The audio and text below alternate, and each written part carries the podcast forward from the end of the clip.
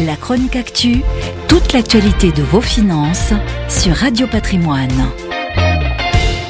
À l'occasion de la semaine de l'épargne salariale, l'AFG, Association française de la gestion, vient de publier les résultats de son enquête annuelle relative à l'épargne salariale et retraite.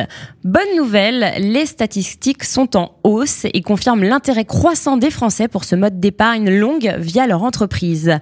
Au pointage du 31 décembre 2021, quelques 167,6 milliards d'euros d'encours ont été identifiés sur les plans d'épargne salariale et plans d'épargne retraite d'entreprise, soit un bond de 14% sur un an. Sur ce total, 26 milliards d'euros sont dédiés à l'épargne retraite collective d'entreprise, plus 15,6% sur un an, à cette date, l'AFG a recensé 1,75 million d'épargnants au sein de PER collectifs, plus de 50% des détenteurs d'épargne retraite d'entreprise, PERCO et PER collectifs confondus.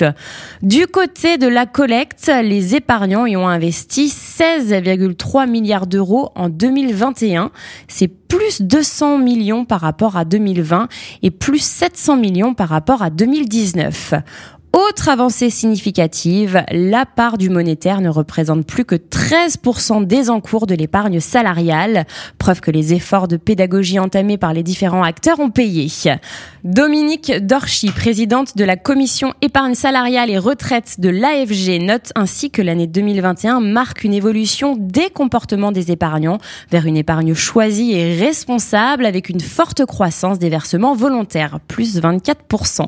L'adoption des nouveaux PER collectif comme outil de préparation à la retraite se confirme avec une progression soutenue des versements déductibles, 54% du total.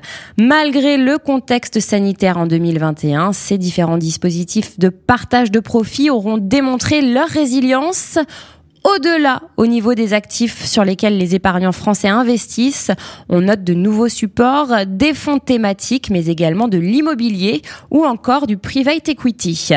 Et pour les plus réfractaires, le digital vient à la rescousse pour les aider à mieux orienter leur épargne salariale. Robo Advisor ou encore MOOC, cours en ligne et gratuits sont là pour définir ou redéfinir les fameuses allocations d'actifs.